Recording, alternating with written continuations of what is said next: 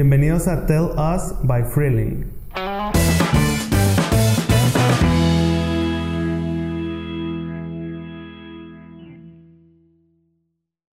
Hola, mi nombre es Javier García, eh, creador de Kirimons.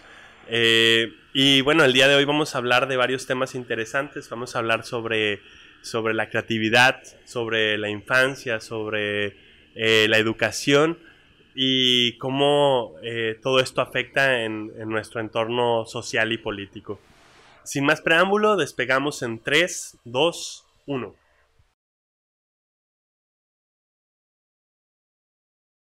¿Qué onda, Javi? ¿Cómo estás? Todo muy bien.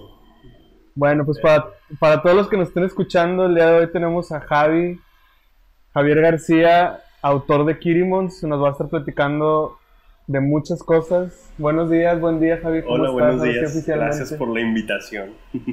Gracias a ti por estar aquí con nosotros. Pues Javi, platícanos para los que nos estén escuchando, primeramente, eh, una breve historia de quién eres y cómo este, has llegado a crear a Kirimons y todos estos proyectos que te rodean? Órale, esa pregunta está larga. ¿Quién eres? Está como complicado. Este, bueno, yo soy Javier García, como dice Emanuel, soy eh, promotor cultural, eh, mediador.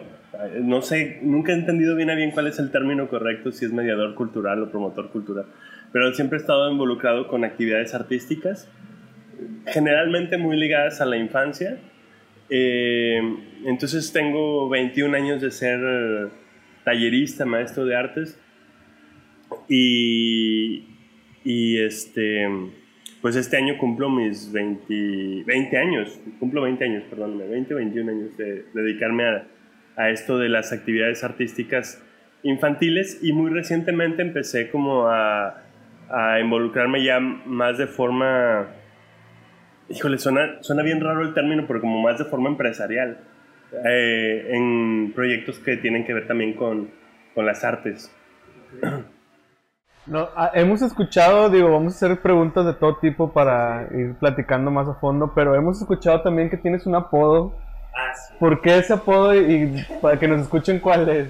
Bueno, a mí eh, me dice todavía mucha gente me dice monje. Tienes varios, ¿verdad?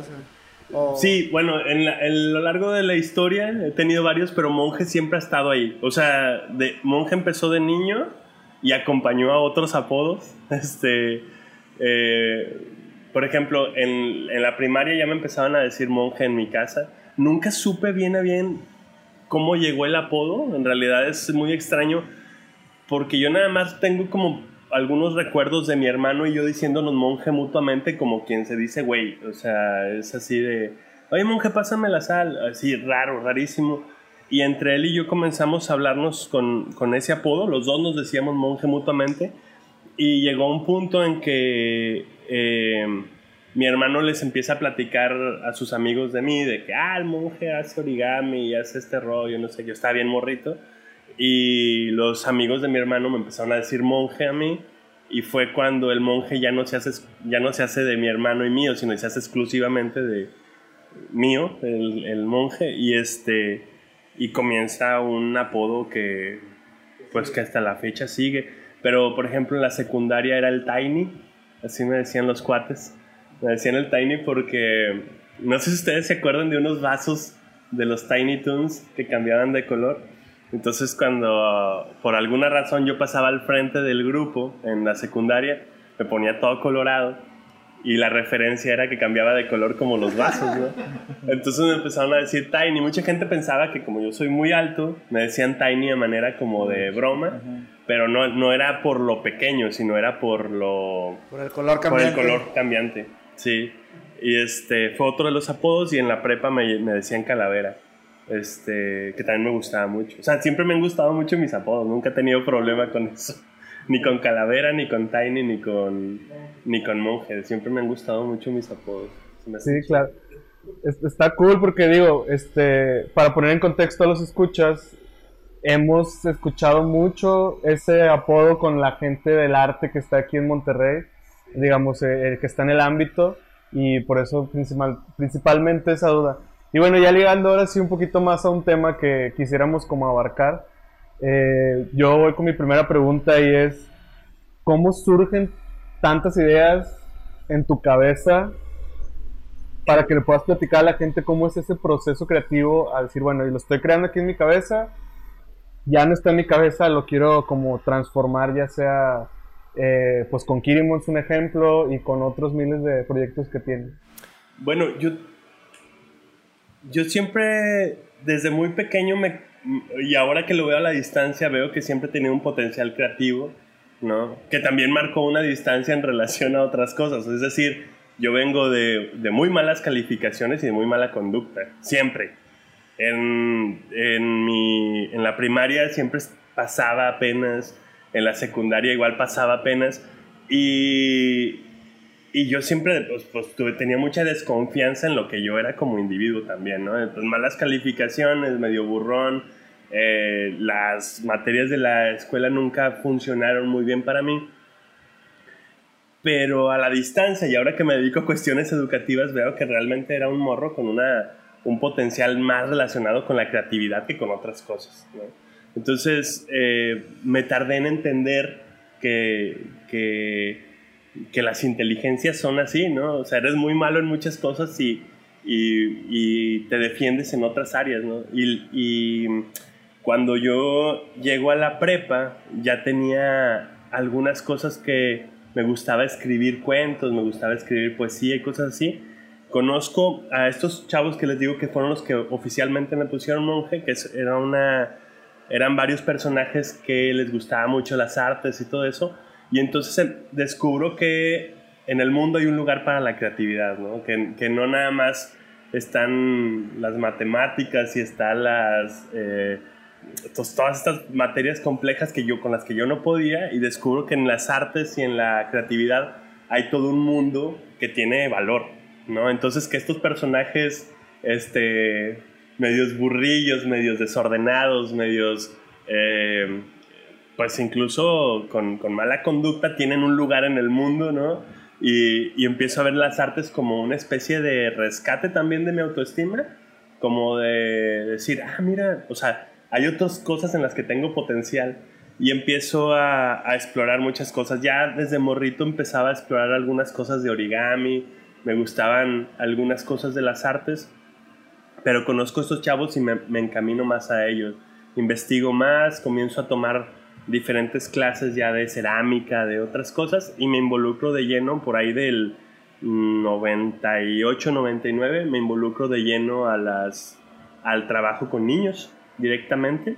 Este, y empieza como este asunto de, de, las artes y la creatividad a volverse más protagónico en mi vida, ¿no? Un poco. O sea, si le diste como que una parte educativa, vaya, educaste tu creatividad.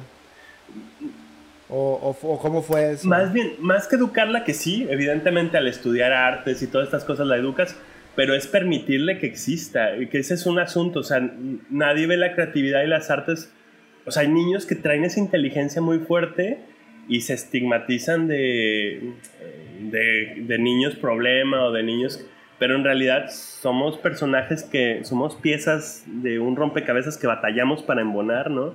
Y entonces no tenemos un lugar como en la sociedad, sino que son los marginadillos, los que nadie entiende, todo eso, y, y cuando cuando descubres que la creatividad es un, es un lugar valioso, lo principal más que educarla o, o, es permitirle que, que, exista, ¿no? Es permitirte hacer, eh, eh, eh, permitirle a tu creatividad salir en cualquier aspecto. Si no tienes más, pues con un lápiz escribiendo cosas, ¿no? Haciendo cuentos, así, que fue mi caso. Pero es sobre todo permitirte, ¿no? Entonces quitarte estos estigmas de, bueno, vengo de una familia de hermanos con buenas calificaciones todos, y entonces es decir, ah, mira, yo también tengo un valorcillo por ahí, y si, y si hay en el mundo un espacio para la creatividad, pues ahí es donde encajo yo. Es permitirte más bien, creo que es la, la palabra más adecuada. Y, o sea, bueno, eh, yo me identifico mucho contigo porque también estaba mucho en, en ese aspecto de malas calificaciones, desordenado, distraído. Eh, pero a lo mejor suena medio chairo, pero ¿no crees que también tiene que ver el sistema de educación general, o sea, más como tradicional o conservador más bien, eh, que te limita mucho en esos aspectos porque tienes que seguir como que una línea súper eh, constante y bien, pues si- sin chiste, o sea, parece como el video de Pink Floyd de Rick, Sí. Another Brick in the Wall que pues quieren que todos seamos iguales, pero al final de cuentas pues somos individuos y cada quien tiene lo suyo y pues debe de haber como que ese, eh, ese como esa permisión de que pues ca- a lo mejor tú eres chido en, en armar cosas, a lo mejor tú eres chido re- resolviendo problemas y otras personas son chidas para crear cosas. Claro. El asunto es cómo la sociedad te, te, te estigmatiza y te, y te pone en un, en un nicho de muy En inflexible, ¿no? eh. Entonces, en medio de esto que, que tú dices, que, que tristemente suena chairo, ¿eh? porque no debería. En realidad es, es de las necesidades más grandes que tiene ahorita el, el- el ser humano, voltear a ver una educación integral y una educación donde, donde independientemente de tus características, el mediador sepa qué hacer contigo, pero de verdad, ¿no? Entonces, en ese sentido, por ejemplo, hay corrientes o filosofías educativas que justamente por azares del destino conocí, que me apasionaron y que fue por eso por lo que me dediqué a dar talleres y a, y estas cuestiones de la educación y las artes, porque descubro filosofías educativas.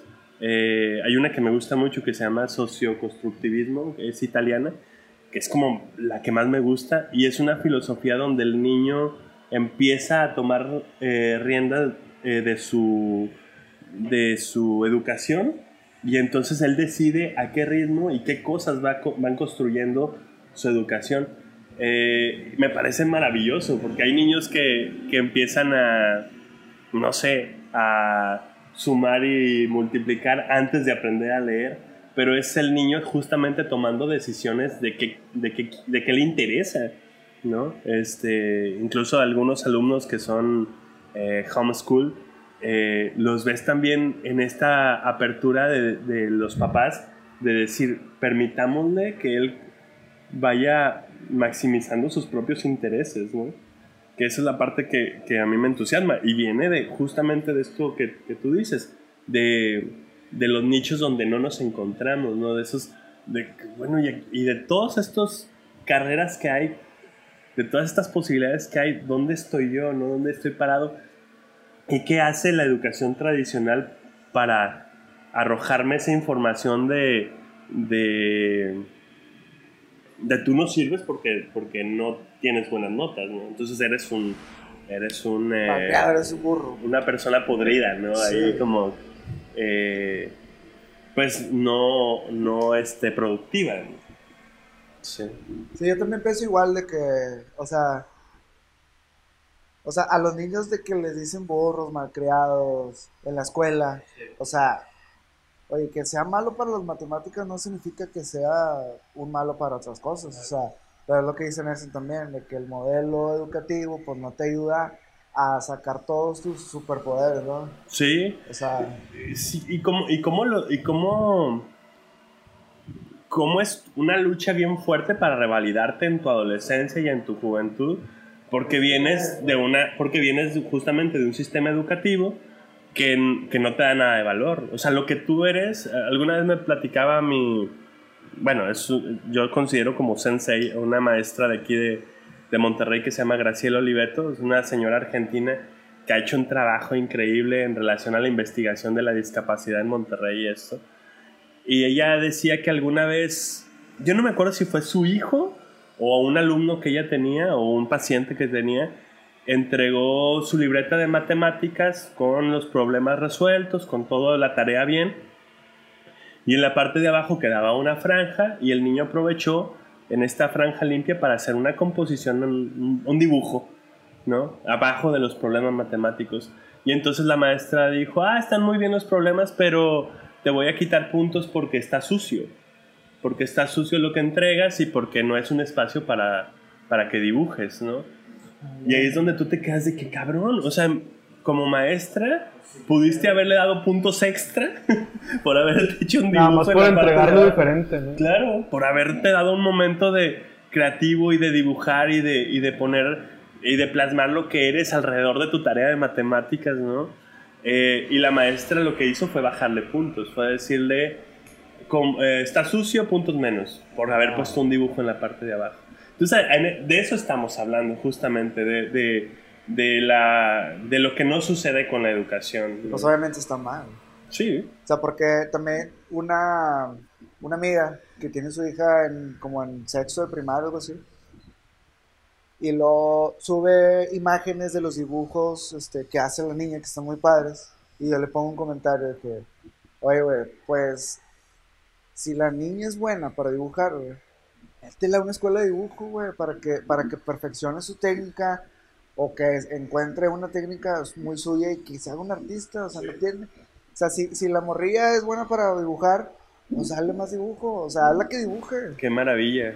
Y si le gusta, Y sobre si todo. le gusta, Sí, o sea, sí, que es su pasión. Y me contesta, no, la verdad sí tiene razón, este, y ya estamos pensando en, en meterla. O sea, eso fue hace como unos tres meses y creo que ya está la, la niña en clase de dibujo, de pintura, todo eso. Qué maravilla. Y bueno, también aunado a eso, tenemos una sociedad que devalúa mucho las artes, ¿no? O sea, que las artes son un lugar así como improductivo. Eh, y eso pues permea todo lo que tiene que ver con nuestra sociedad. Además yo vengo de una familia pues tradicional, o sea, mi papá es un señor de rancho que tiene una ferretería en la cuadra, mi mamá es ama de casa, entonces aunado al, al sistema educativo que era chafón, todavía, bueno, pues en- a mí me tocó todavía más, eh, eh, mm, digamos, ignorancia de parte de mis papás. O sea, no sabían qué hacer con un personaje como yo, la neta. O sea, para ellos, y no los culpo, no Exactamente. están preparados. O sea, no, No están preparados. No estaban preparados también. no, no, incluso a nivel social, a nivel, este, eh, pues no, las artes no tienen una cabida sana. Hay, hay toda una especie de bache en relación a las artes. Lo vemos en, en lo que se está produciendo en Monterrey. Bueno, al menos en lo que me corresponde a mí, que es hablar sobre las artes visuales. Eh, vemos que hay un bache bastante triste en la producción artística, en lo que está pasando. Y, y vemos también artistas y promotores como faltos de ética, ¿no? Como eh, haciendo lo que hace cualquier político, haciendo tranzas, este, haciendo, exagerando números, haciendo las cosas mal eh, o, de, o de forma inquietante. Y, y no es, las artes no son el lugar, no son el nicho para, para que haya esa gente y las hay, ¿no? O sea, po- podríamos llegar a decir que incluso en las artes hay corrupción. O sea, sí, sí, por supuesto. El panorama cultural no está libre de... Digo, es el que menos lana tiene, pero no está libre de, de corrupción. A mí, bueno, dentro de mis colaboraciones, este, en, no en- tanto en cuestiones estatales como instituciones privadas, un montón de cosas, luego te, te da tristeza toparte gente que considerabas como un, pro- un promotor o un artista ético y te das cuenta de que, ay, cabrón, o sea, la cantidad de, de de cosas que hay de trasfondo. Sí, no. Y es triste porque las artes no deberían de ser ese, ese espacio, ¿no? No Sí, deberían de sí. ser ese lugar. Y o bueno, ahorita que dices que las sociedades no, no se prestan mucho para eso, eh, yo, con- yo estoy mucho con, la, con el, mundo digital. Ahorita como pues todo el este como crecimiento bien cabrón que tuvimos con toda esta revolución de en cuanto a las redes sociales y pues el internet.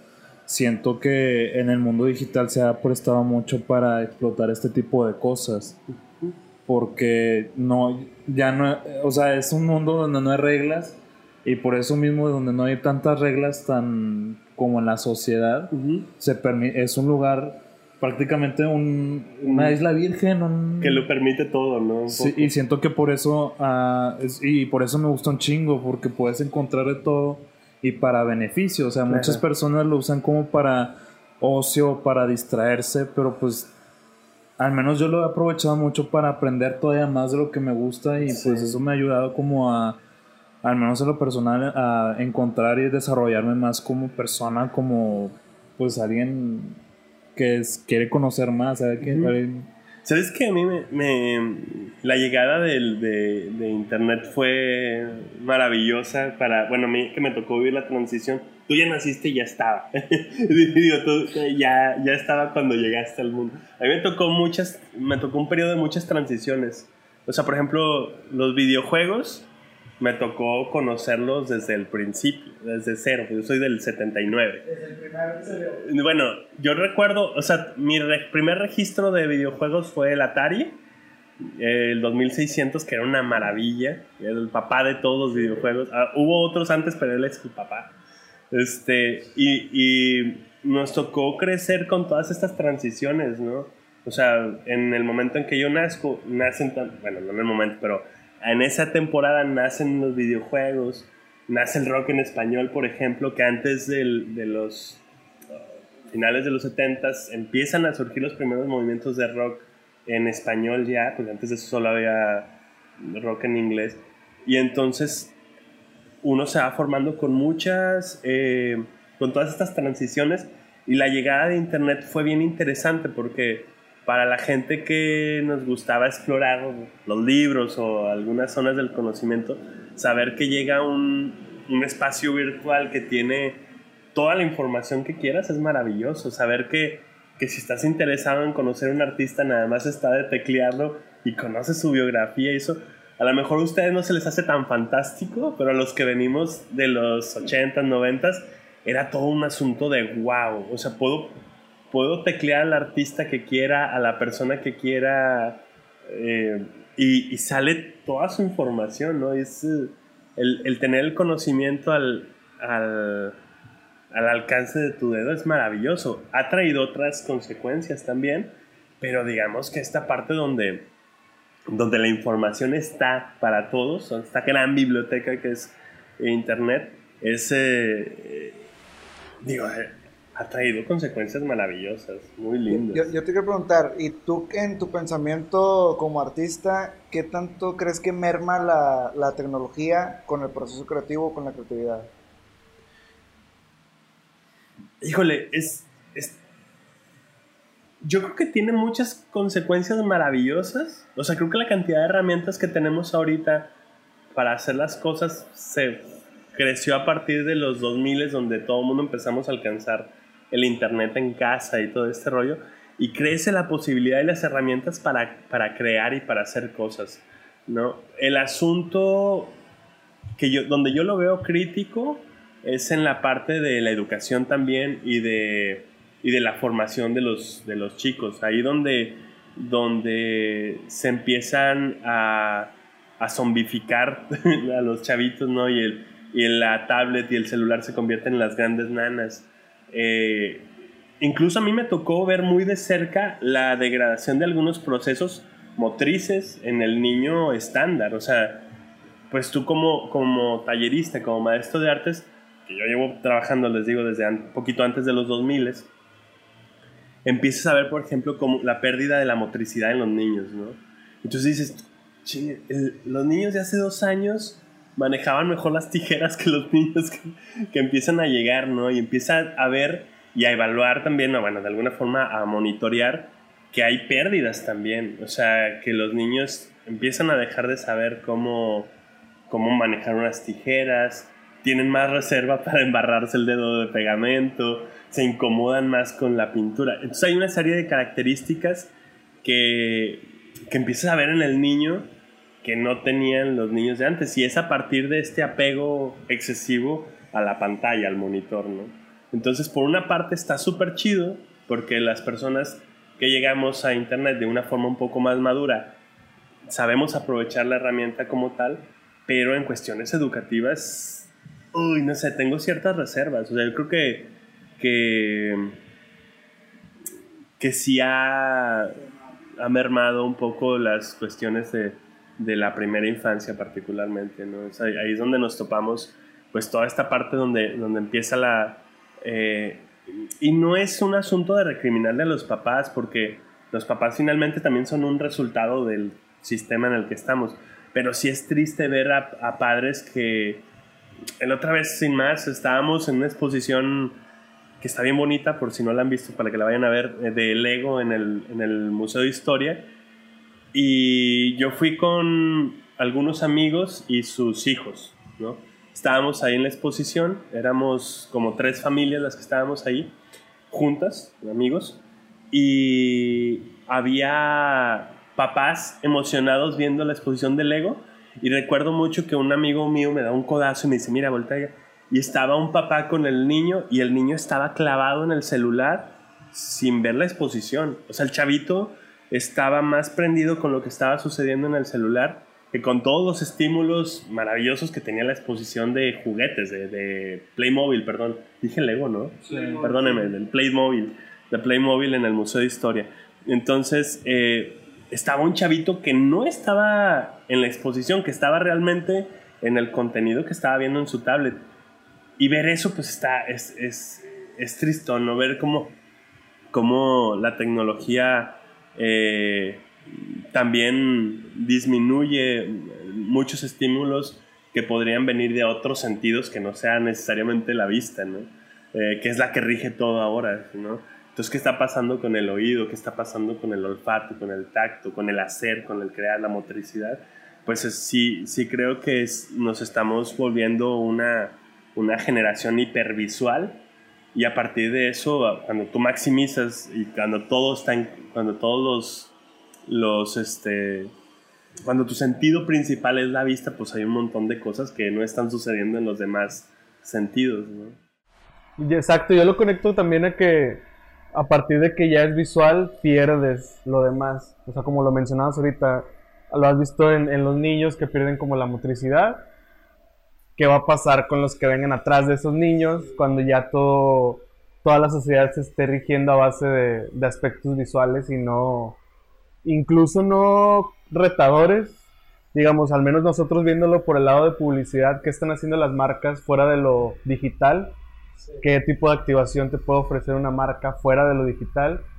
Y meramente activación me refiero a qué, qué propuesta de valor tienen para que actives esos sentimientos y la marca salga solamente de estar como en una pantalla o, en una base de datos que tengas que, que, acudir a esa, o sea, ser parte de esa base de datos que están buscando. Yo lo veo mucho en la, en los festivales de música que hacen en Monterrey, que hay activaciones padres, pero que nunca hay una que de verdad te sensibilice y te digas, ah, la madre, o sea, lo que hizo, digamos, Doritos esta vez, me explotó la chompa, o sea, salí y me quedé con la marca porque salió fuera de lo, de lo, de lo visual, de lo demás. Creo que también eso es un reto. Coca-Cola es especialista en eso, ¿no? Coca-Cola siempre llega por la parte emocional y siempre hace como cosas que tienen que ver, bueno, no hablo de campañas y de activaciones vivas, pero sí te das cuenta que las campañas buscan mucho este chantaje donde cómo pegarte por la parte emocional, ¿no? Y como...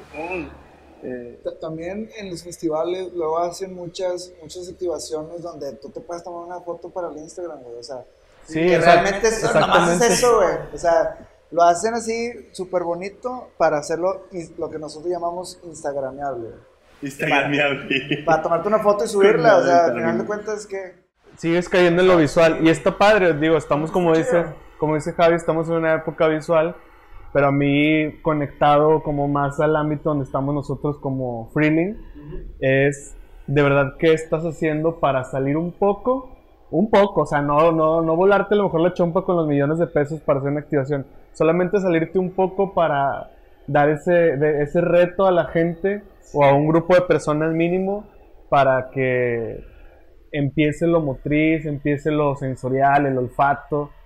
Eh, digo, yo recuerdo mucho que en alguna vez Sabrita sacó stickers que los rascabas y olían. O sea, era como un poco más, un poquito esa... Más motriz. Más motriz, más diferenciadora de sentido. Creo que en general el, el que tú te des un momento para entender que no o sea, que, la vista no lo rige todo, ¿no? Lo espectacular que puede hacer una canción eh, agradable, una, un momento de crear.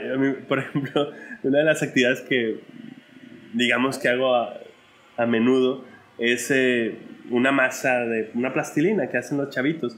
Pero lo que me gusta mucho del, trabajo del, del, crear tu propia plastilina en casa es verle las caras, no solamente a los niños, sino también a los papás, cuando empiezan a tocar las harinas, la sal y todos los ingredientes y que, y que hay un estímulo en la mano que nunca habían tenido.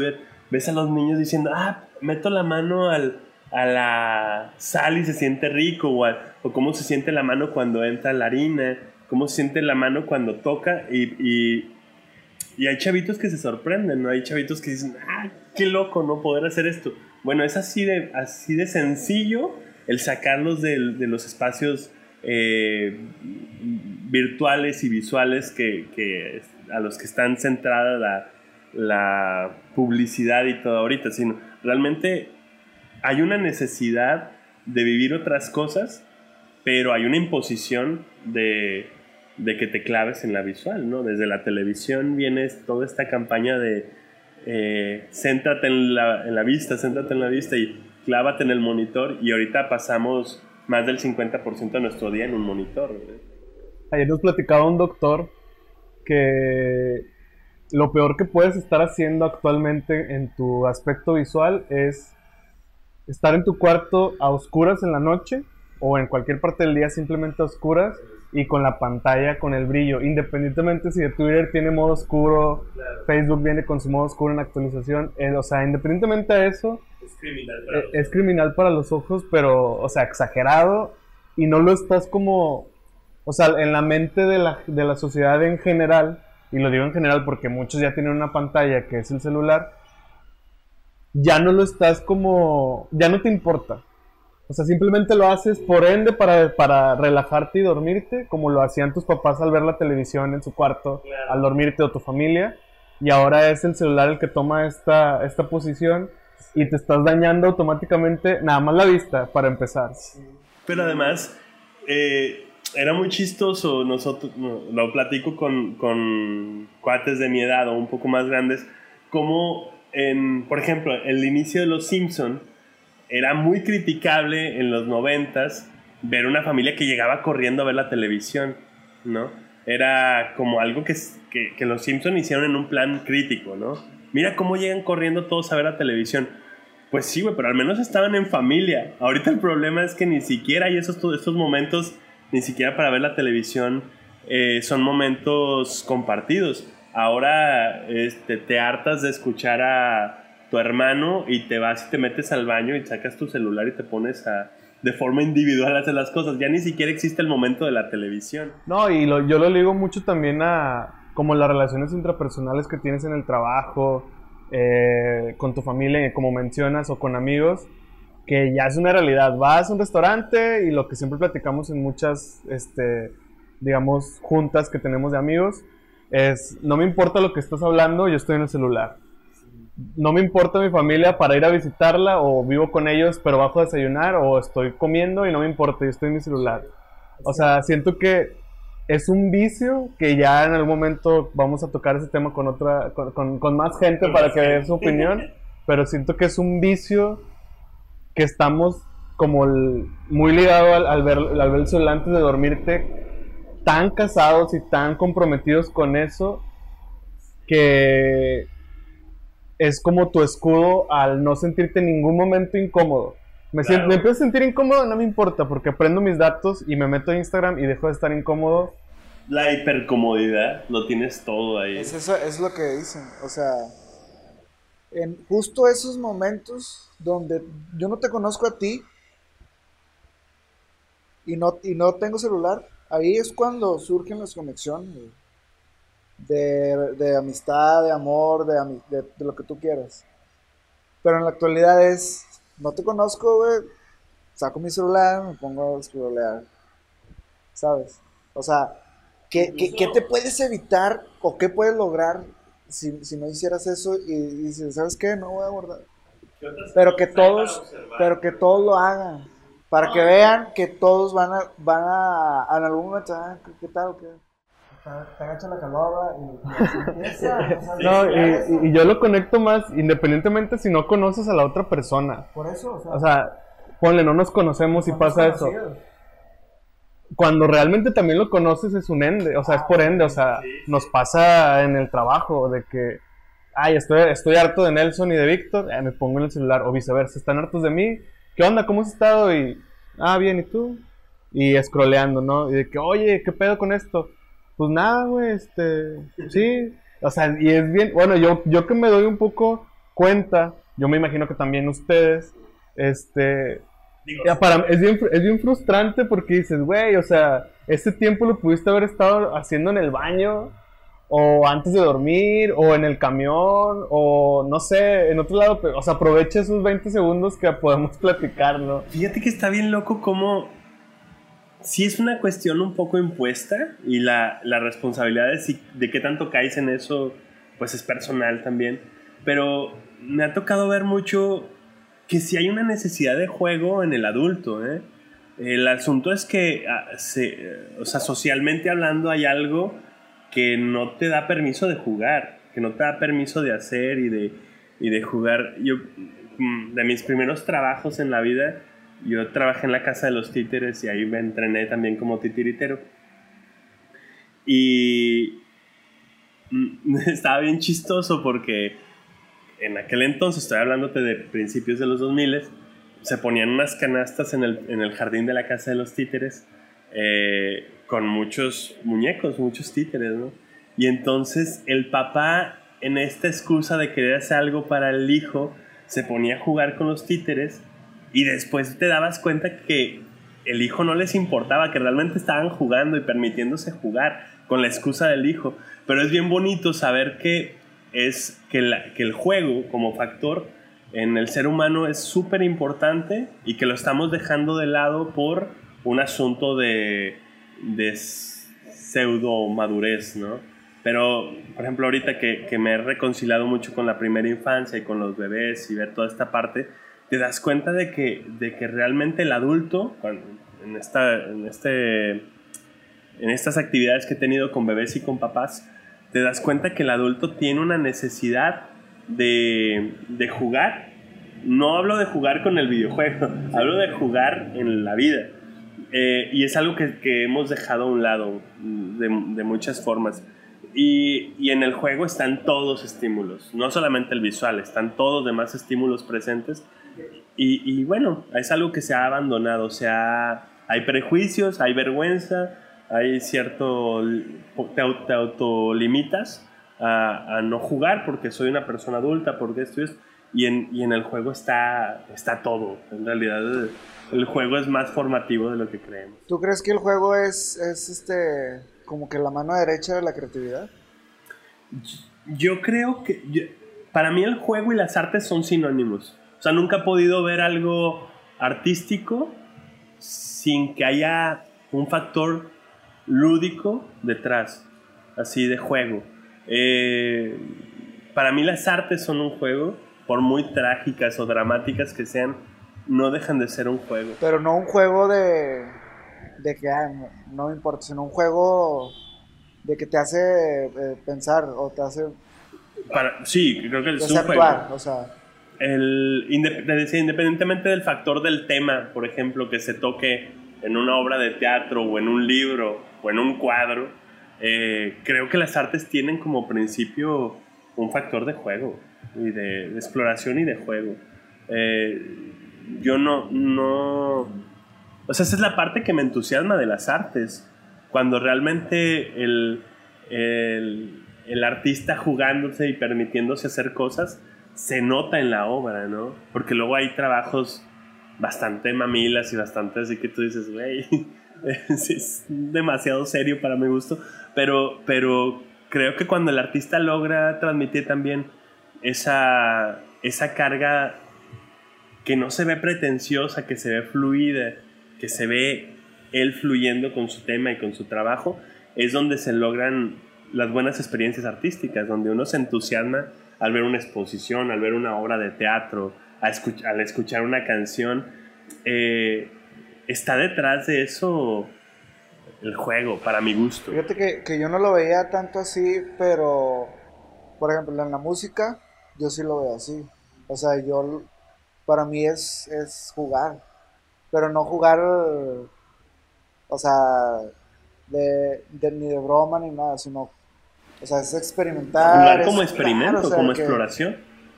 Sí. Y está chido, que... o sea, ya, ahora sí que me dices eso, ya lo traduzco un poco de que, pues, o sea, realmente sí, o sea, Sí, es un juego, o sea, sí. Yo con los papás hablo mucho de... de- Me gusta mucho dec- decirle a los, a, lo- a los papás que, que las artes y, la, y el deporte se juegan de una forma muy similar. Eh, es decir, tú haces deporte aunque no necesariamente te quieras dedicar a eso en tu vida. Sales a correr o vas al gimnasio o O, juegas una cáscara con tus cuates o con tu hijo, que es súper bonito. Y, y en ese sentido es saludable para ti y no necesariamente lo tienes que hacer de forma profesional. Creo que las artes se rigen exactamente con el mismo principio. Le decía hace poco a Emanuel, le decía, "Ey, que siempre haya un momento de creatividad en tu vida, que no te des el... No, no, no la excluyas, la parte creativa de lo que eres, porque hay un montón de cosas que suceden en tu cerebro a partir del momento creativo, ¿no? Escribir un guion, este, eh, pintar o dibujar, eh, tocar un instrumento, actuar. eh, ¿Tú qué haces para motivar tu creatividad? yo juego todo el tiempo.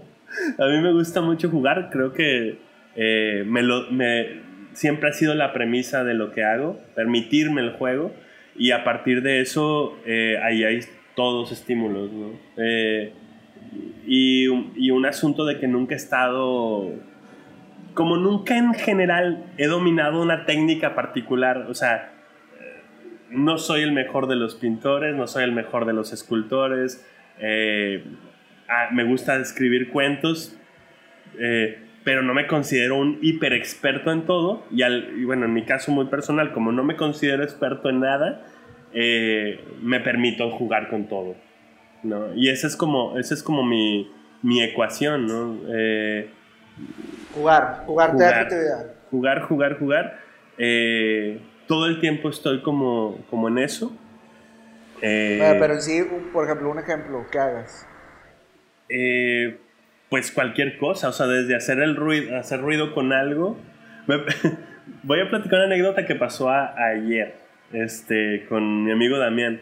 Estaba el güey lavando un este, extractor de jugos y tiene una copa cilíndrica así en el medio, que es la que extrae el jugo, y un mango, que es con el que aplanas la fruta que vas a pasar por ahí. Entonces él estaba desarmando el extractor y lavándolo y todo eso, y agarré la, la, la palanganita esta, la, la copita esta que traen adentro, y agarré el, mango con el que se manipula la fruta en el extractor, y empecé a darle vueltas al, al a, sobar con, con un, y empecé a emitir un sonido como si fuera un cuenco tibetano, pero lo estaba haciendo con a partir de unas este, partes de un extractor de jugos.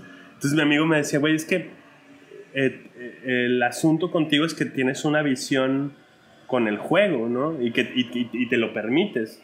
Eh, entonces es, es maravilloso saber que en cualquier espacio, en cualquier lugar hay una oportunidad de juego.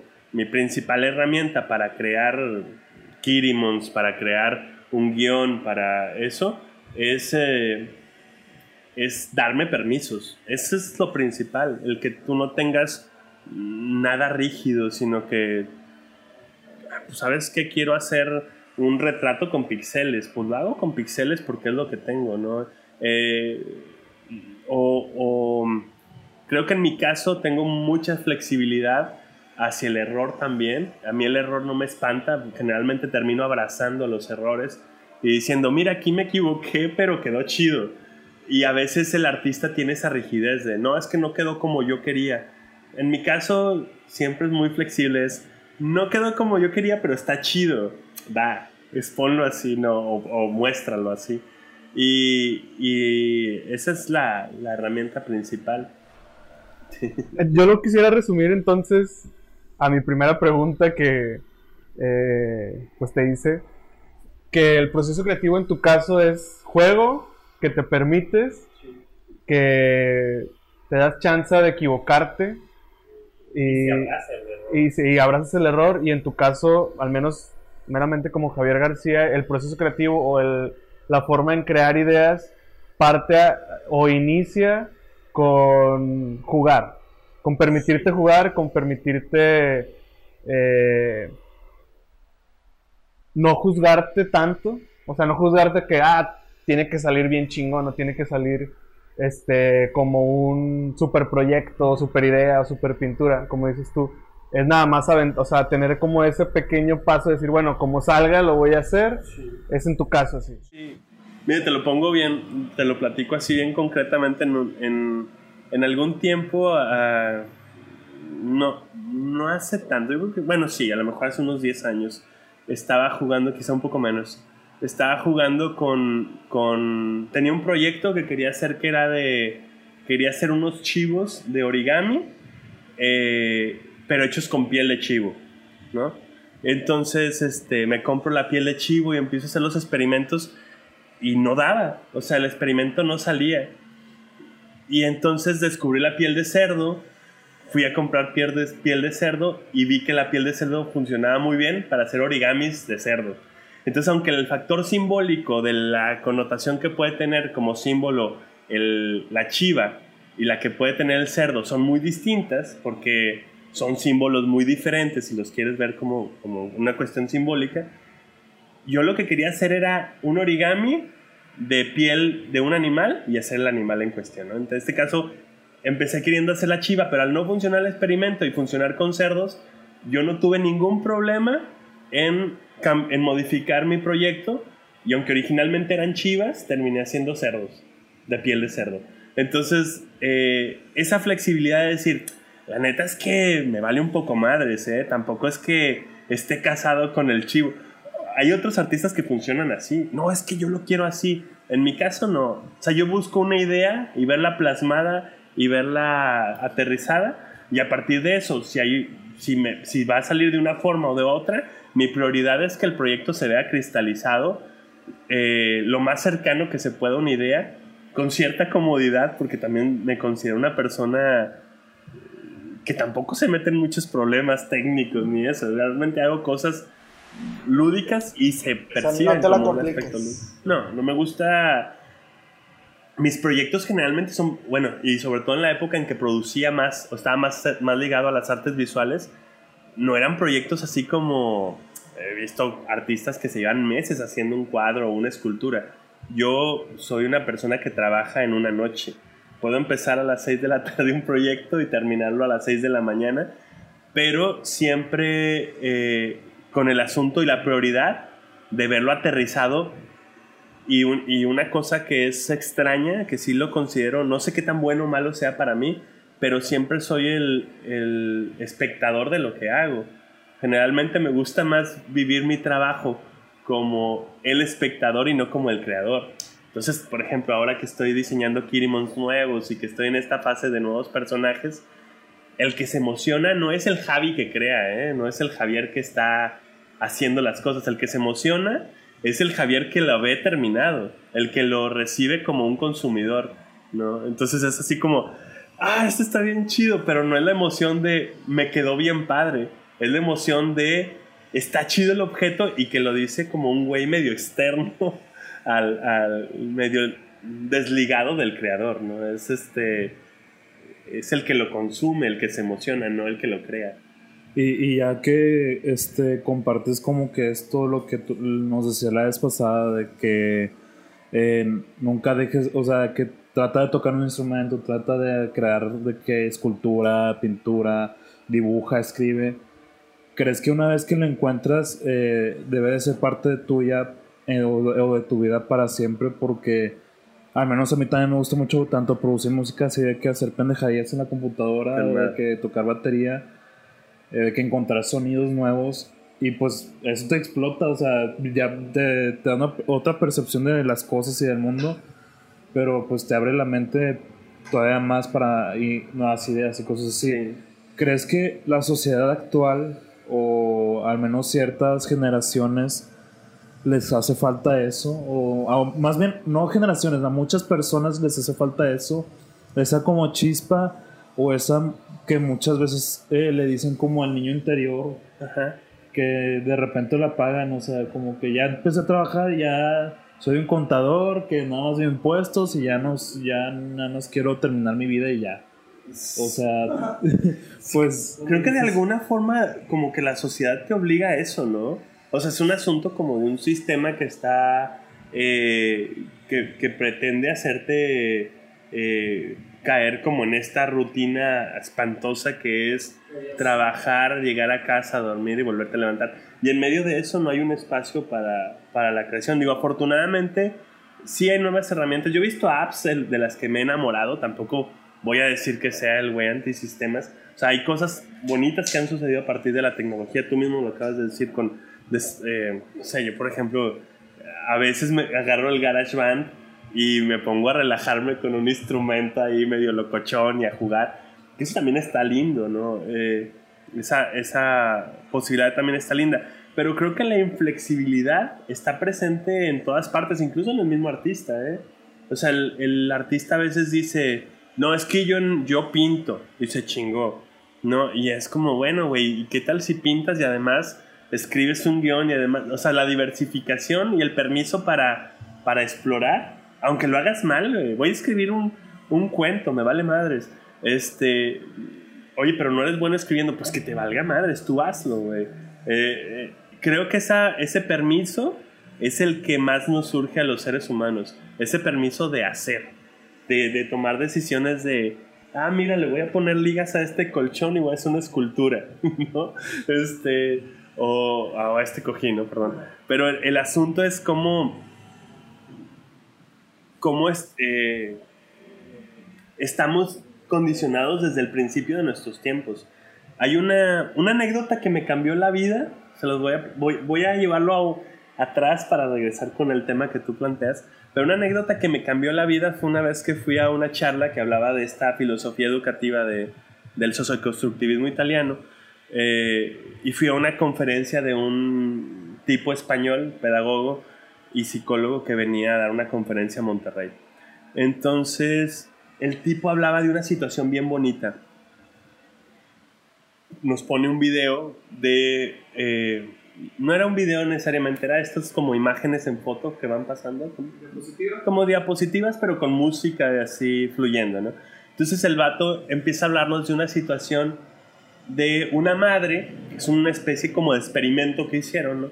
Una mamá que eh, toma a su bebé y empieza a ver que el bebé ya, ya tiene hambre y la mamá no lo agarra y se lo pone en el pecho para que coma. La señora lo que hace es ponerlo en su vientre y dejar que él solo vaya trepando hasta el, hasta el pecho, como cualquier animalito lo haría, ¿eh? porque los cachorritos no necesitan que tú los pongas en el, en el pecho de la mamá. Lo mismo pasa con el ser humano, o sea, no necesitamos que nuestra mamá deduzca, ah, ya quiere comer sobres, ¿no? Sino que lo que sucedió con este experimento fue que la madre dejó al bebé en su vientre y el bebé cuando tuvo hambre, con el olfato y con el tacto, empezó a buscar, sin ver todavía, empezó a buscar el, pecho de la madre. Y da con el pecho de la madre y se alimenta solo, un bebé. ¿no? Entonces, eh, ¿a qué está acostumbrado nuestro sistema? Ah, ya nació el niño, lo hago taquito, güey. Le pongo sus bracitos a un lado, lo envuelvo como taco y lo pongo en una incubadora restrinjo sus, eh, sus sentidos, güey. O sea, el bebé no puede mover sus brazos, el bebé este, está quieto, está ahí eh, encapullado. Y, mientras este experimento demostraba que al dejar que el bebé tome una decisión eh, de, de, de, ah, ya quiero comer y lo voy a resolver con lo que tengo en este momento, que es mi olfato y mi tacto, en ese momento que el bebé está resolviendo la, forma en la que tiene que comer, están pasando miles de procesos de estímulo que no se van a volver a repetir nunca en la vida. O sea, si en ese momento eh, tú, no dejas que ese bebé tome decisiones, estás eh, limitando las, las conexiones neuronales que surgen para que estos estímulos aparezcan, ¿no? Creo que lo mismo sucede con un adulto cuando está estreñido así de, no, yo no soy creativo, yo no soy bueno para nada, no puedo escribir un guion, no puedo hacer música, no puedo dibujar. Eh, pues no nos importa si lo haces bien o no, lo que nos importa es tu decisión para hacerlo, ¿no? Tu capacidad, la capacidad que tienes para decidir jugar a hacer cosas. Escribe un pinche cuento, si te sale mal, chido, güey. Y si te sale bien, mejor. O escribe una rola, o, o baila, o toca música, que te valga madres eh, permitirte eh, un momento creativo y lúdico. Estamos súper condicionados con eso. Yo, yo tenía una pregunta justamente ligada a lo que mencionas de, de la creatividad. ¿Qué, ¿Qué pasa contigo cuando llega a suceder un bache de cero creatividad? No sé si, si te ha pasado. O sea, digo, en muchos que he conocido que son artistas o que son creativos o que son X, este, digo, que están desarrollando un proyecto simplemente de ideas Luego pasa esto de que no, pues es que esta justificante de que no, pues es que hoy estoy en blanco, hoy de plano está cansado mi cerebro, no sé. ¿Qué pasa cuando estás así? Digo, porque a lo mejor también no todo el tiempo estás creando. ¿Sabes qué es? Bueno, yo. Yo últimamente he batallado mucho para autonombrarme artista. Eh, porque yo renuncié formalmente a las artes visuales en todo este mundo de la creación como de como de la pose de la galería y del museo y todo eso, en algún punto, justamente que descubrí que, las, que el juego estaba muy limitado en ese lugar, que era más la pose y era más la, la chora conceptual y lo que tengo que decir de mi trabajo y miren aquí, expresé. Cuando me descubrí que ese mundo no era el mío, que no había que... Porque hablo del juego con esta cercanía de las artes, pero en el mundillo del arte no funciona del todo así. Yo lo hablo desde mi perspectiva muy personal. Entonces, como yo no, no me considero 100% artista, me considero un, un, mediador que tiene las artes como principal herramienta, yo nunca he considerado que haya pasado por baches eh, creativos. O sea, estoy en, en constante contacto con niños, con papás, con el juego y en ese sentido, yo nunca he sentido que haya tenido un bache de creatividad. Al contrario, creo que siempre tuve mucho miedo a perder mi creatividad, como que como si es mi principal herramienta y capaz de que cuando llego a los 40 ya voy a ser un inútil. Creo que estoy en mi momento más creativo en, en, a mis 40 años. Y, y nunca he sentido un bache de creatividad. He sentido baches económicos, he sentido eh, escasez de oportunidades. He sentido muchas cosas, pero como que mi cerebro no ande creativo. No recuerdo, o sea, no tengo una, un recuerdo de que me haya pasado eso. Tengo una carpeta de maquetas de cuentos en mi computadora, que son maquetas, es decir, ah, la historia trata de una niña que hace esto y luego esto y luego esto y termina en esto. Eso es una maqueta para mí, es como saber de qué, de qué se trata el cuento. Tengo chingos de cuentos que, que, que, tendría que estar desarrollando, no lo estoy haciendo, pero las historias o la posibilidad de historias siempre están y bueno, esa es una gran ventaja del cel, ¿no? Que, que tú dices, ah, se me ocurrió un cuento aquí, lo escribes de volado, haces esta maqueta y se registran todos tus gadgets en la compu y todo y aparece ya el cuento en todos los lugares pero nunca me he considerado una persona que haya tenido baches de creatividad. El mismo juego está, si el juego está presente, los, los resultados y los, y los posibles, eh, las, los resultados de ese juego siempre están por ahí y te sirven para una cosa o para otra. Pero yo que recuerde de, ah, tengo un bache creativo, no, nunca, no lo recuerdo, la verdad. Y ahorita que mencionabas este, que muchas, has escuchado a muchas personas decir, es que yo no soy creativo, no tengo la creatividad. ¿Cuál es tu opinión en cuanto a eso? ¿Crees que hay personas no creativas? ¿La creatividad se hace? ¿Qué opinas en cuanto a eso? ¿Puedes eh, no nacer con creatividad y desarrollarla después? ¿O todos somos creativos, nada más que muchos no lo desarrollamos? Ajá. No, yo creo que, yo creo que todos tenemos capacidades creativas en, lugares diferentes. O sea, eh, sí siento que la creatividad y la posibilidad de, la creatividad aplicada a las artes en el más extenso eh, sentido de la palabra siempre están. Yo creo que ahí hay hay tax me ha tocado casos con taxistas que les platicas una cosa y que empiezas a ver que realmente hay una posibilidad de, de un personaje muy creativo en él, ¿no? Eh, y lo ves en todas partes. Es una. Yo creo que es una cuestión de ignorancia, de desconocimiento de que eso es importante. Eh, pero vivimos en una sociedad que, que, no lo ve como algo productivo. O sea, realmente. Eh, si, si una si el presupuesto del Estado disminuye en ciertas cosas, el primer lugar donde repercute es en la parte cultural y artística de, de una comunidad, ¿no? Entonces, siempre es tachado como algo que no es importante. Entonces, si, si a ti te gusta eh, escuchar cierto grupo porque su contenido poético es interesante y todo eso, y crees que puedes hacer poesía igual que ellos, eh, la limitante te la pones tú, ¿no? Porque las herramientas para crear están en todas partes. Pero sí creo que es una cuestión más como de imposición social. O sea, a mí se me hace que, vivimos en una sociedad que ve mal el factor creativo o el factor de creación eh, y que por eso la gente no se da un permiso para poder eh, emocionarse.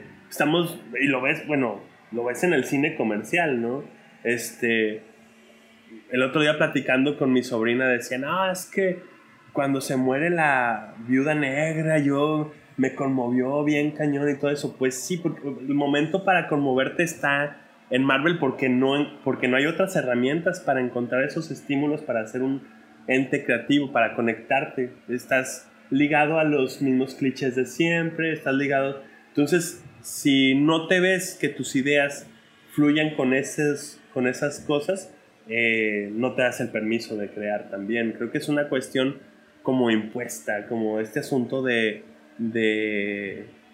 Hay un caso, por ejemplo, aquí en Monterrey muy sonado de un taxista que empezó a tomar fotografías.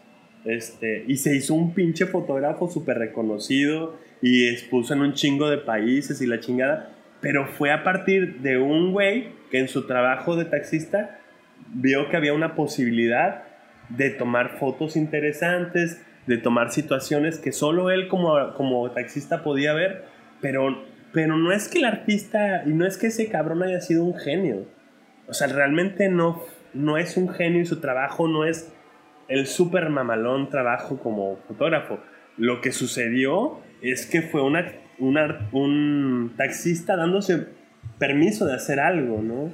Este, como a lo mejor un carnicero se puede dar permiso de hacer una canción al estar destazando los huesos, ¿no?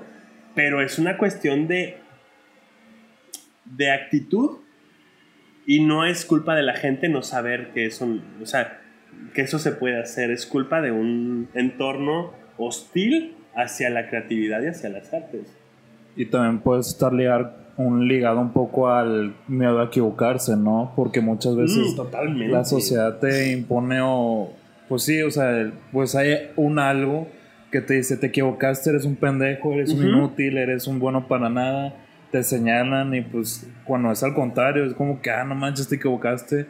Y entre más te equivocas, pues más estás cerca de hacerlo mejor, o, hacerlo, mejor. O, hacerlo bien. Pero lo que acabas de decir es una, es una respuesta importantísima, güey. O sea, esto que dices sobre el miedo al error es exagerado, lo ves en un chorro de áreas realmente tú vas al museo, por ejemplo, yo que mucho tiempo hice trabajo de guía de museos y de, y de espacios culturales, que aparte es algo que me gusta mucho, el poder traer un grupo de morritos o de mamás o de abuelas o de papás a, la sala del museo, a mí me encanta poder eh, aportar algo en abrir este panorama, pero cuando preguntas de que, a ver, ¿hacia dónde, qué pasa con ese cuadro y qué nos lleva a pensar esos colores, no? Y entonces los adultos son los que menos quieren contestar porque hay justamente esta, este asunto del miedo al que van a decir si la cago, ¿no?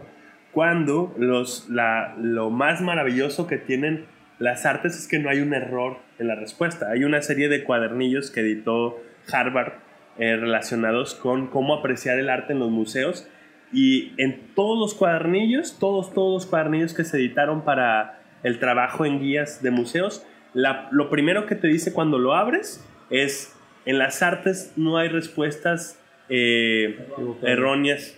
O sea, todo lo que tú digas, si, hay un, si ese cuadro es sanguinario y tú lo ves y a ti te da risa, perfecto, güey. O sea, es, es, es, una provocación. exacto, eres tú respondiendo a una provocación, pero, el, pero no hay una respuesta equivocada. Y sin embargo, estamos cuestionados a el, el, no, bueno, ¿qué van a decir si la cago, no?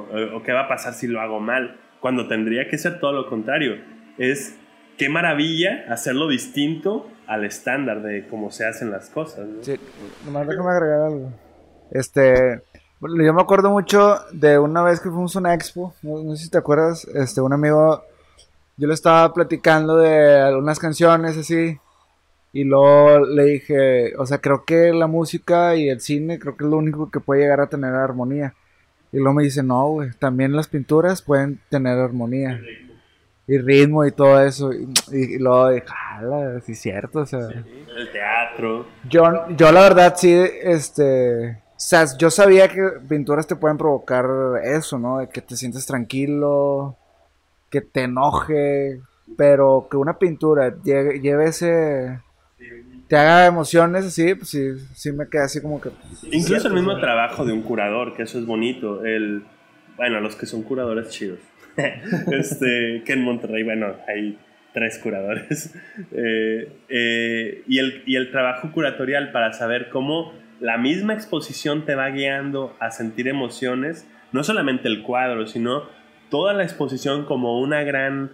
Eh, como una obra. Como una gran obra de arte y entonces llegas, por ejemplo, hace poquito que fui a ver un, un trabajo al Museo Marco y llegas a una sala que todo el piso estaba lleno de concreto. De, de mm, concreto no de, me refiero a pedacería, a, ¿cómo se dice? Escombro. Escombro. Todo el piso estaba lleno de escombro y te metías a ver un video y pisabas el escombro y decías, ay cabrón, o sea, si el escombro no estuviera, a lo mejor el video no me impactaría tanto, pero es el escombro como parte del video que estoy viendo, ¿no? Y es todo un entorno que te estimula, ¿no? O alguna vez en el Centro de las Artes tuvimos un, un artista que puso, que le mandaba poner Coca-Cola al piso de, de una área de su exposición. Y entonces tú pasabas y los tenis así, bien incómodo, y era parte de la exposición. Entonces, si se estaba perdiendo este chicle ahí, pues manda a poner más Coca-Cola, güey, porque lo que queremos es que en esa área se nota ese, esa sensación en los pies. Sí, el espectador tenga una cierta incomodidad. Entonces, eh, pero es, es, es, bonito saber que en las artes hay eso, ¿no? Hay, hay ese lugar para decir, existe el ritmo, existe las emociones, existen las, eh, los estímulos que vienen de diferentes partes. Yo quería comentar algo muy ligado a, lo que mencionabas de, del conferencista español. Ah, a mí yo lo sintonizo muy rápido a que a partir de eso, cuando eres un adulto no puedes tomar decisiones para nada. Y estás como en, en una... como en un hoyo que me mencionábamos ahorita que no te da la oportunidad de hacer nada ni de abrirte a otros panoramas porque ya te simbolizaste en, o ya te simbolizaron a que tienes que estar rígido en toda decisión. Y ahorita nos pasa en, en, en, Freelink que el hacer algo tenemos que pedir permiso. Y yo es como le digo al equipo, güey, no, no tienes que pedir permiso. O sea, ¿en qué momento aclaramos que tenemos que pedir permiso para algo. Y, aquí, que hay como una apertura de poder decirnos qué onda con, esa parte, está chido, pero luego lo transporto a otras situaciones en otros trabajos o en escuela incluso. Y el decirle a alguien, oye, ten la oportunidad de aventarte, es bien cabrón y siento que nace desde ahí. Y lo conecto a, preguntarte, eh, ¿por qué para ti, Javier García, es más importante el público infantil? ¿Por qué te, por qué te enfocas? ¿Por ese tipo de razones que después ya como que lo desarrollas al, al, digamos, al adulto? ¿O por qué otras razones principales tú estás más enfocado al público infantil? Yo creo que, que a nivel planeta necesitamos seres humanos más sensibles, más empáticos, más creativos, que se permitan otras cosas. Y creo que el terreno más fértil para sembrar esa semilla tiene que ver con la infancia. O sea, el, el, lugar donde, digo, a mí me, eh, me encanta saber que puedo hacer también, eh, desarrollar actividades creativas para los adultos. Me gusta mucho también y eso, pero creo que la semilla más chida se siembra en la infancia. Esa posibilidad de decir me permito cosas es en el mejor momento donde puede suceder. Cuando, cuando tú le dices a un niño, no, no pintas mal, ¿eh? pintas eh, distinto a los otros niños y eso, y eso le da valor a tu trabajo. Cuando empiezas a decirle al niño que su lenguaje es importante, que su creatividad es el lugar eh, adecuado, que empiezas a, a, a las artes generan personas que lo cuestionan todo mucho más, pero a la política evidentemente no le, no le conviene formar a estos ciudadanos. ¿no? Eh, entonces yo creo en la, en la infancia eh, porque creo que desde ahí podemos estimular seres humanos empáticos, seres humanos creativos, seres humanos que lo cuestionen todo. Ahí se siembra, en ese momento. Que también puede suceder que un adulto le dé vuelta a su vida por permitirse el juego, pues sí, también puede pasar. El taxista este es un caso. Pero creo que si nosotros enseñamos a los chavitos, mira, voy a irme a otra parte política y regreso con el tema.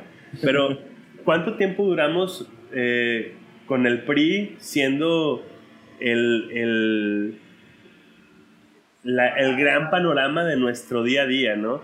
Y entonces, el, ¿qué conlleva hablar del PRI dentro de nosotros? Que todos tenemos un pedazo de PRI dentro de nosotros. Eh, que somos corruptos sin problema, que hacemos las cosas porque nos conviene más a nosotros y no porque le conviene más a un entorno, ¿no? O sea, no es que... Eh, sí tenemos una parte de PRI arraigada porque fueron demasiados años diciéndonos el que no tranza no avanza, ¿no? En una forma inconsciente nuestra sociedad se desarrolló a partir de ese, de ese principio. Eh, entonces, de, dentro de nuestro corazón hay un pedazo priista arraigado ahí. Y entonces, ching, este, ¿me puedo darle un moche al tránsito para que no me ponga la multa? Sí, esa es una actitud priista. Y creo que lo que puede combatir que nuestro país y que el mundo eh, se le vaya disminuyendo lo jodido es crear seres humanos que entienden que el poder no es lo más importante y que el tener lana no es lo más importante, que hay otro montón de factores que pueden ser maravillosos y súper valiosos en nuestra vida que no tienen que ver con el tener o el ser más poderoso que alguien. Entonces, creo en las artes porque creo que los niños que se forman en un ambiente con estas libertades y con estas capacidades de crear, de cuestionar, de empatizar con el otro, son seres humanos mejores para el mundo y para México, para México y para el mundo, ¿no? Entonces, ¿por qué le apuesto a los niños? Pues porque es es lo mejor que uno puede hacer, apostarle a, que en un futuro ellos sean unos adultos con estas características que te digo. Entonces, si, si eso, si las artes pueden ser la herramienta para que los, los morritos de estas generaciones crezcan con, con esas, esas vacunas ¿no? en su carácter y en su forma de ser, insisto, en esas tres, en, en el cuestionar, el empatizar con el otro y el, y el abrazar tu capacidad creadora, es, el mundo se vería envuelto en un lugar mejor. Digo, y, idealmente te escucho y podemos accionar a que el, mundo, pero creo que eh, a partir de Kirimons, que nosotros conocemos el producto totalmente, es, ese, es esa parte de decir, bueno, primero a nivel Monterrey, a nivel centro Monterrey, y luego a nivel Guadalupe, y luego a nivel San Nicolás, que es como esa, esa esa oportunidad que te permite al menos experimentar algo diferente a, tu día a día, ¿no? Yo, yo, lo, yo lo veo así y pues me late, me late mucho lo que dices del público infantil. Digo, ahorita lo, lo entendía lo que mencionabas del conferencista y pude por eso preguntarte esta, esta cuestión, pero a muchos se nos olvida, o sea, a muchos padres de familia se nos olvida esa parte, incluso independientemente si eres padre de familia o no, lo mencionábamos ahorita también en muchos eh, espacios del podcast, que uno como adulto también no, como estuviste en este sistema, ya no te lo permites, ya no te das chance, ya no, ya no sucede nada en ti que, que pueda desarrollar algo que no esté en tu zona de confort. Es bien loco porque cuando... Porque hay algo en el entorno que te dice que tu vida tiene que girar alrededor de la lana que ganas y de lo que tienes. Y vemos, y lo vemos socialmente hablando, donde ves a un chavo que dices, vaya, a lo mejor el morro trabaja en un, en un es obrero o es albañil o de chingada pero sus prioridades están puestas en la marca de zapatos que usa y en el celular que va a traer. Y eso no es, no es criticable, es entristece más de, más de lo que puedes criticar, ¿no? Porque él no es culpable de tener esas prioridades en la vida, güey. Él, es el resultado de un, sistema que te dice, ah, mira, si tú traes unos zapatos de esta marca, jerárquicamente estás chido, ¿no? eh, o, si traes tal celular, eres chido, ¿no? Pero si no lo traes, pues no eres chido. Entonces, ese sistema que te obliga a replantearte la vida a partir de lo que tienes y no de lo que puedes hacer, está, es muy triste, güey. Es, es, un, es una situación donde... Les voy a platicar una anécdota... Eh, me voy a mencionar todo, no me importa. Pero hace relativamente poco me hablaron para un programa que se estaba desarrollando para YouTube que se llama Rayados Kids. Eh, entonces yo me considero un antifutbolista. A mí no me gusta el fútbol como espectáculo. Me aplaudo y me parece maravilloso que los papás salgan a jugar una cascarita con sus hijos o que te levantes los sábados porque tienes un equipo de como deporte, ejercicio como físico, deporte maravilloso, aplaudible y me encanta. De hecho, mis amigos son muy futboleros, pero como espectáculo y como factor ahí que rige a una sociedad me, parece que tiene muchos lados por donde cuestionarse, ¿no? Entonces, a mí me hablan de una agencia de publicidad porque se enteran que yo hago teatro de títeres y títeres y entonces este llego al lugar a la cita y me dicen que bueno que están desarrollando un proyecto que se llama Rayados Kids y este y me dicen que pues que hay buena lana para pagar y estas cosas y, y yo ah bueno gracias pero pues no eh, me fui, ¿no? Y entonces hubo un montón de amigos, no los más cercanos afortunadamente, pero hubo un montón de amigos que me cuestionaron por, por no haberme querido quedar a hacer el programa de, de Rayados Kids. Entonces les dije, a ver, güey, de entrada es, un, es algo que no me va a divertir, que no, me, que no me genera un gusto personal ni emocional por hacerlo. Este, sí, pero a lo mejor te iban a pagar muy bien, no sé qué. Me vale un poco de lo que me fueran a pagar no lo quiero hacer, no me satisface hacerlo, no lo voy a hacer, ¿no? Y entonces, bajo el entorno de una sociedad que está acostumbrada a moverse por sus intereses económicos, pues hubo un montón de amigos, hubo uno que hasta me pinché, gritó así de que, ¿cómo crees que, con qué derecho? Si tú, a ver, güey, con el derecho que tengo de decir no y de decir no me satisface ni me entusiasma lo que estoy haciendo Sí es un trabajo de títeres, sí, pero a mí no me satisface. No pregunté cuánto iba a ganar porque no me interesaba cuánto iba a ganar. Me podían haber regalado una casa y no lo iba a hacer. O sea, el asunto es porque tengo que regir mi acción o mi trabajo a hacer cosas que no me satisfacen como humanamente, ¿no? Y entonces eso es muy criticable. Ay, güey, ¿cómo que no te... Pero si te van a pagar y si los títeres y si Sí, güey, pero no me satisface. O sea, tener el principio de, mm, de no hago mi trabajo como una cuestión... Eh, sí, claro que quiero vivir y quiero tener para comer y para pagar mi renta y mis y mi comida y las croquetas de mi perro, sí. Me hace falta la lana, sí. Y me gusta tenerla, sí. Pero no me gusta tenerla a partir de, de hacer algo que no me gusta. O sea, ¿para qué quiero, para qué quiero tener un trabajo que me deje mucha lana si te vuelves una persona hueca, te vuelves una persona vacía o triste? Pues no, hay que darle más prioridad al juego para que lo que te dé de comer a partir del juego sean cosas que, además de darte de dinero, emocionalmente te hacen sentir vivo, ¿no? Pero, eh, pues es un cuestionamiento social. O sea, realmente chutarme a dos amigos que nos fuimos a echar unas chelas después de eso y que les platiqué la anécdota casualmente, pero uno que se que me manoteó la mesa así de que "¿Cómo, cómo? ¿qué te crees? güey?"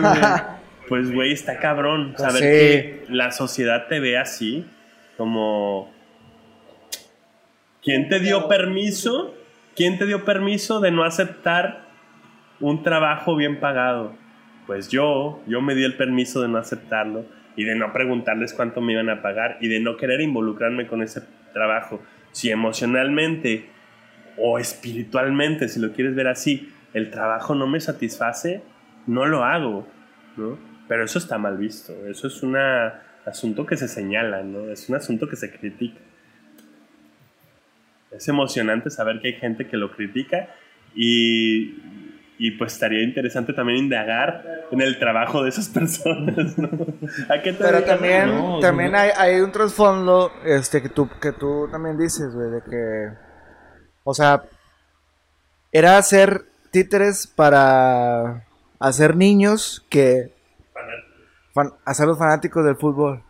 Y es, y es como tú dices, que yo quiero sembrar una, una semilla en los niños para que salgan bien al tiro y bien creativos y hagan cosas y la chingada. Y les pones esto para embobarlos más en YouTube con un aspecto de espectáculo social, o sea, como que ibas a ir todo en contra de todo lo que tú eres.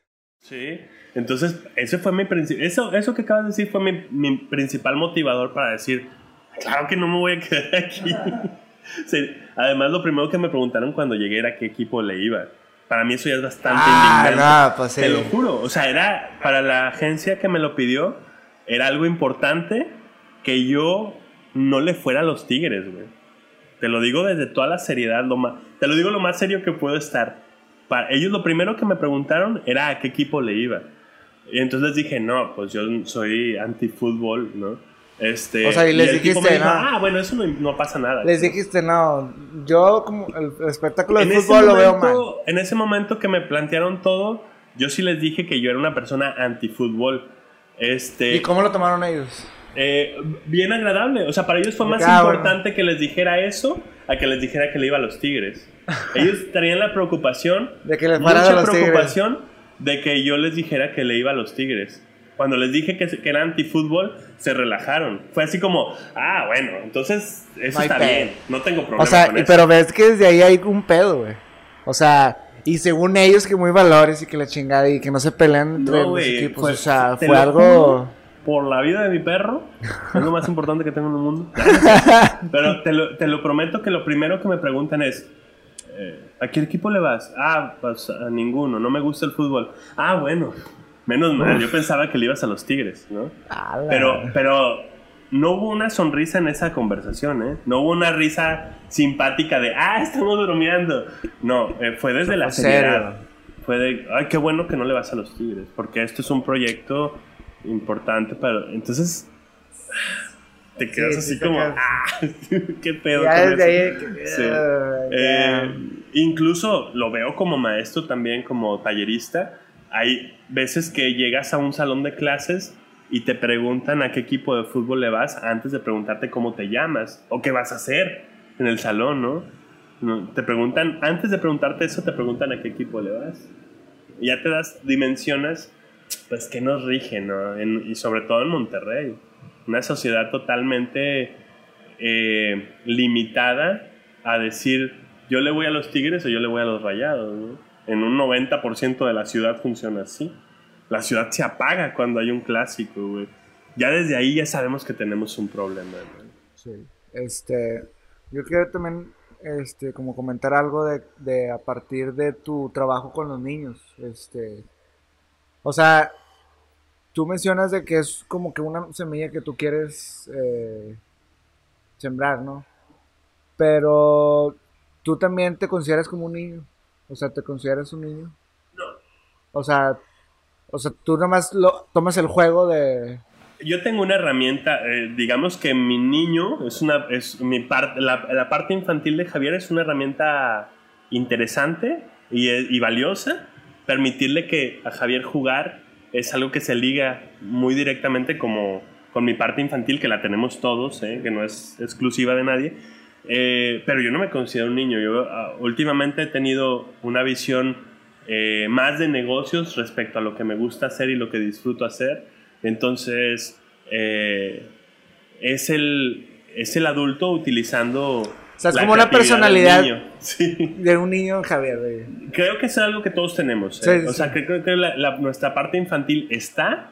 Algunos lo encerramos, otros eh, le permitimos salir cuando le da su gana, otros lo utilizamos para que a veces suceda. Pero un berrinche es. Le pedí los tacos sin cebolla y le pusieron cebolla. Eso es infantil también. ¿no? El asunto es cómo tu parte infantil, la parte de Víctor infantil, eh, es una parte que permites que salga o no. O, para, o cuándo te conviene utilizarlo o no. ¿no? Entonces, el niño está en todos. Todos tenemos una parte infantil, eso es un hecho. El asunto es cómo lo utilizamos como una herramienta o lo dejamos que se desboque y que haga un berrinche porque los tacos vinieron con cebolla, ¿no? Entonces, es por ponerte un ejemplo. Pero el asunto es... Si o porque no haya salsa. Yo se me pongo así. si ubicas a- al niño, lo puedes ubicar como con un factor eh, de, de chiflazón o de, o de juego. Entonces, ¿para qué utilizas tu niño? Es tu responsabilidad, ¿no? Si lo utilizas como que yo, yo veo, por ejemplo, en este asunto de, perdón que regrese el tema del fútbol, pero eh, de irle a los rayados a los tigres, que es un asunto de pertenecer, es un asunto muy ligado a la infancia o a la adolescencia, ¿no? Este asunto de pertenezco a, soy parte de estos. Pues eso es lo que te venden. Ahí también está saliendo tu, tu parte infantil, ¿no? Ahí también hay un asunto ligado al niño. El asunto es que, bueno, tu niño está, el de Manuel, el de Nelson, el de Víctor están. Los niños ahí están, tu parte infantil está. ¿Cómo lo utilizas o cómo, o cómo sale tu niño? Porque a veces sale sin que le des permiso. Ya ese es, ese es problema tuyo. Es, pero yo soy un adulto que a veces utilizo a mi niño, sí. Utilizo a mi niño interno para crear, para jugar, para hacer, sí. Pero yo soy un adulto responsable. Pago mi renta y mis servicios y le doy de comer a mi perro y, y, este, y ayudo a mis amigos cuando puedo hacerlo y me preocupan ciertas cosas del entorno de mi sociedad, sí, como adulto. Eh, y que el niño sea mi herramienta principal es otra cosa, pero soy un adulto responsable. Muy bien. ¿Quieren agregar algo?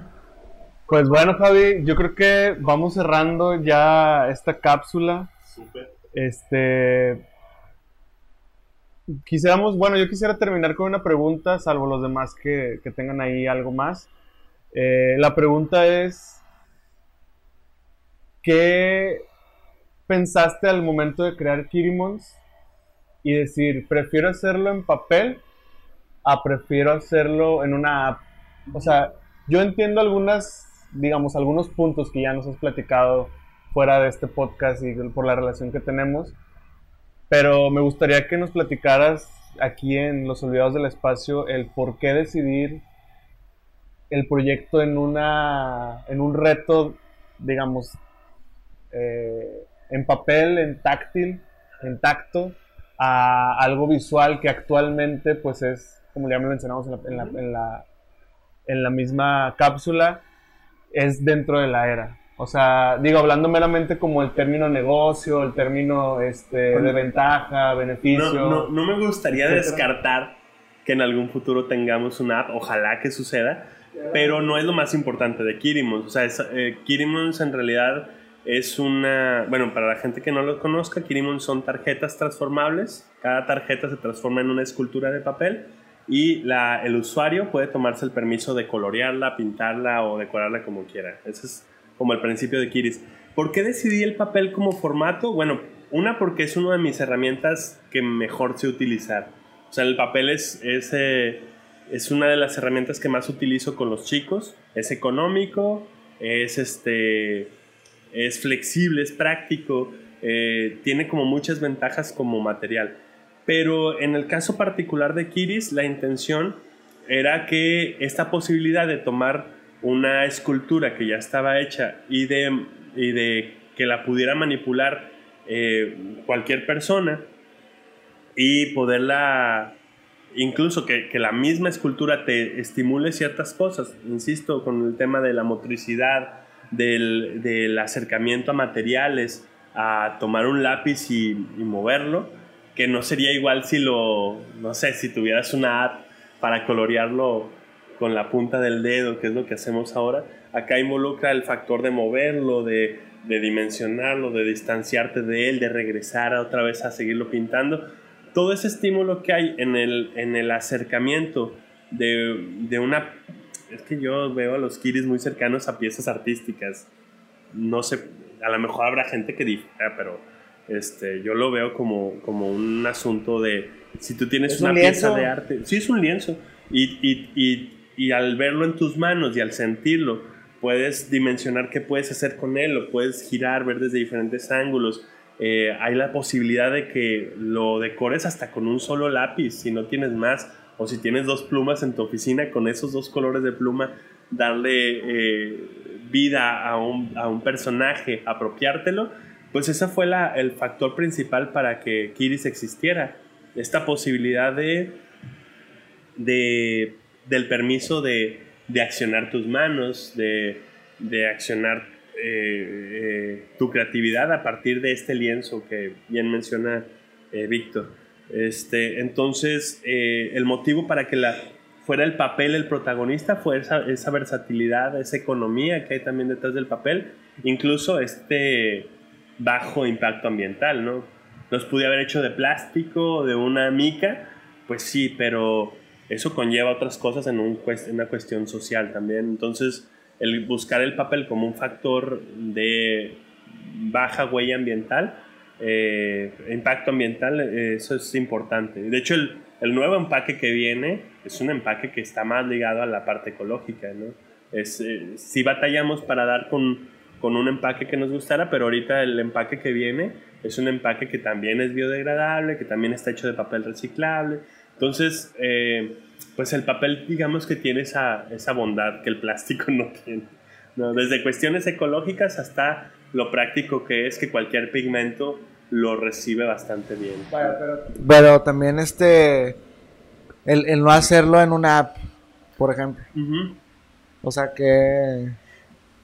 Yo, la, lo, lo que pasa es que la casualidad del proyecto fue también ligado a un... O sea, el proyecto nace a petición de un proyecto educativo de un museo. El museo me dice, ah, necesito trabajar con los monstruos como el tema principal. Me gustaría que desarrollaras varias sesiones de, de actividades que tuvieran que ver con el monstruo. Me dice, bueno, en este caso fue el Centro de las Artes hace muchos años. Entonces el director de los servicios educativos me pide una serie de actividades ligadas al monstruo. Y yo desarrollo una con tela, otra con basura, otra con papel y en el desarrollo de la actividad del monstruo con papel fue que surgieron los kiris. O sea, ahí fue eh, una especie de casualidad. El encargado de, ver a los kirimons como una cuestión de un producto fue un amigo que, que me dijo, güey, es que eso es un... eso se puede vender, ¿no? Yo la verdad es que estaba limitado un poco a verlo como una actividad para el museo directamente. Entonces cuando mi amigo dice, eso se puede vender, pues ahí fue donde se decide el papel como, como el factor principal de los Kiris también. Pero bueno, está ligado a muchas cosas. Sí. Excelente, Javi. ¿Algo quieres agregar tú, Nelson? Pues muchas gracias por tu tiempo y la, la verdad nos llevamos con muchas cosas y con muchas reflexiones acerca de seguir impulsando el proceso creativo de todos y que nunca dejen dormir a ese niño que todos tenemos dentro. No, por favor, permítanse. Yo creo que sí nos vamos con eso, ¿no? De que de ser más niños y que nos valga madre lo que nos vayan a decir. O sea, yo, yo la otra vez, este, que venía, que íbamos saliendo del, del trabajo y traíamos los tripiés y a mí se me figura siempre que los tripiés así armados se, se me figura un arma. Y yo iba así que disparándole al, al edificio sí, de los carros. No.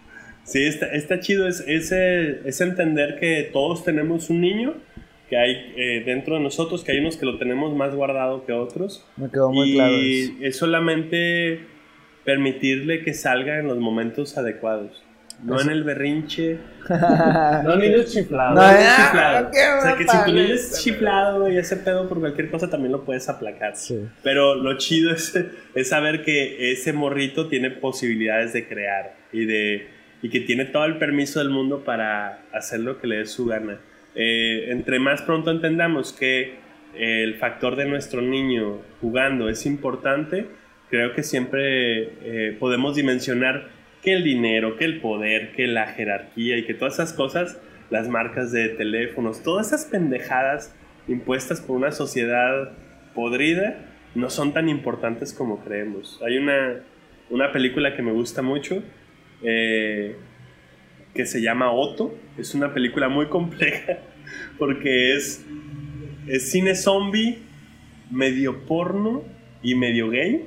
No, más bien no medio gay, es completamente gay eh, la película, pero tiene todas estas características. Se llama Otto la película, igual si tienen oportunidad de verla. Y hay un momento donde un personaje cita a un, a un pensador, a un, a un filósofo, y dice, una persona que funciona bien en una sociedad podrida es, un, es una persona podrida también o enferma también. Si yo funciono bien en esta sociedad que está bien enferma y yo me muevo bien en esta sociedad, entonces hay algo de enfermedad en mí también. ¿no? El, el permitir que el morro salga y te vacune contra esta sociedad ya media enfermiza es de gente muy afortunada. O sea, yo considero que una persona que tiene lana es chida, qué bueno que tenga lana, pero una persona que se da oportunidad de poder eh, cuestionar cosas, poder jugar desde formas diferentes, esa es una persona que tiene un valor social muchísimo más grande y ojalá que en un futuro cercano los artistas entiendan esa parte, ¿no? Y no sean también personajes que se corrompen y que caen en lugares comunes y lugares cómodos. Ligado a lo que dices, y ya para cerrar, yo creo que citando a lo que nos dijo, o, o bueno, perdón, lo que tocamos en un podcast pasado, que nos decía un, un compa de, de que la gente ya no quiere ser cine, quiere ser cineasta. O sea, lo refiero a esto de Claro. que, o sea, sí, güey, yo hice El esa pinche pieza. y la- medio, ¿no? sí. O sea, no veas la pieza, ve, yo la hice. Claro. O sea, es, eso es lo que lo ligo mucho. Sí. Pero pues en fin, este, Pues, algo que quieran agregar más, Yo, la verdad es que les quiero agradecer un chorro. Estuvo bien divertida la sesión. Está padre. Este, y, y, bueno, agradecerles mucho. Qué chido que estén haciendo este tipo de espacios, de, de momentos también para, para reflexionar, para cuestionarnos cosas. Y pues cuando se les ofrezca algo, recuerden también de seguirnos en redes sociales como en Facebook y en Instagram como Kirimons. Y para que vean lo que se está haciendo, lo que viene este año. Y pues gracias chicos por la, la invitación. Ahora sí te Javi. Gracias Javi por esta oportunidad y nos escuchamos en otra cápsula que estamos, vamos a estar invitando para una pequeña invitación ahí de la Feria del Libro. Tengo entendido que van a estar por ahí. Esperemos, que todo salga que- bien y estemos en la Feria del Libro. Perfecto. Bueno, pues gracias y nos escuchamos a la otra.